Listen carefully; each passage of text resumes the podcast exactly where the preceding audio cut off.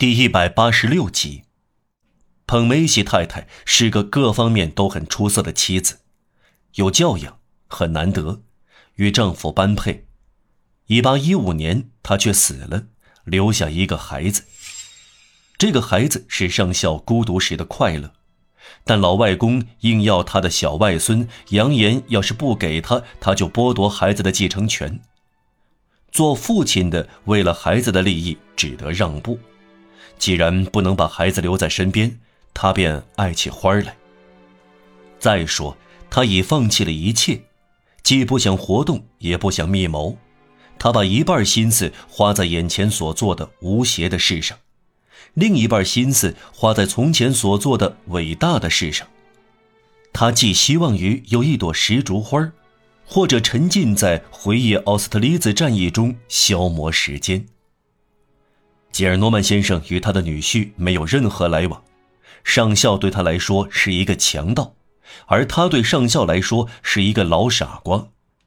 吉尔诺曼先生从来不提上校，除了有时嘲弄的影射他的男爵爵位。双方明确规定，彭梅喜绝不能试图看他的儿子，也不能同他讲话，否则就要把孩子赶回父亲家，剥夺继承权。对吉尔诺曼父女来说，彭梅西是个患瘟疫的人，他们要按自己的方式来培养孩子。上校接受这些条件，也许是做错了，但他还是逆来顺受，认为做得对，只牺牲他自己。吉尔诺曼老爹的遗产微不足道，但吉尔诺曼小姐的遗产却很可观。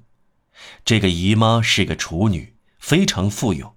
是从母家继承来的，他妹妹的儿子是他的自然继承人。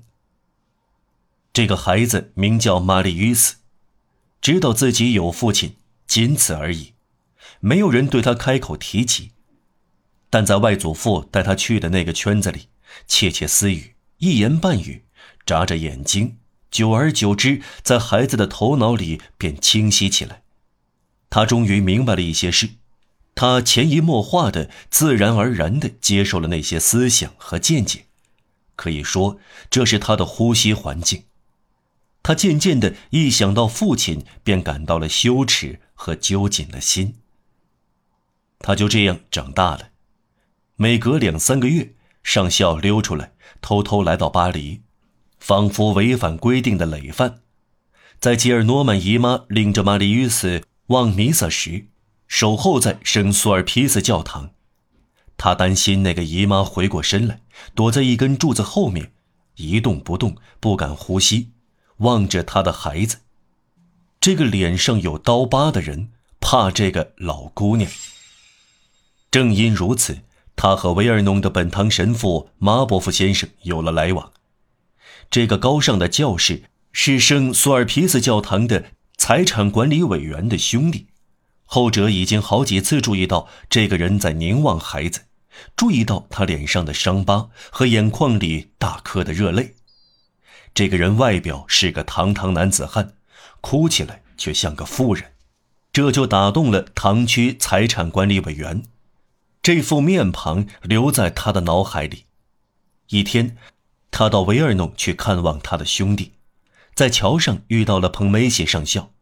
认出了在圣苏尔皮斯教堂看见的那个人，堂区财产管理委员对本堂神父谈起了他，他们俩找了个借口拜访了一次上校，随后拜访多了起来，先是深居简出的上校，最后打开了门，本堂神父和堂区财产管理委员终于知道了全部故事，彭梅西怎样为了孩子的将来牺牲了自己的幸福。这使本堂神父敬重他，对他亲热。上校那方面也喜欢本堂神父。再说，刚巧他们俩真诚善良，没有什么比一个老教士和一个老军人更容易沟通和契合了。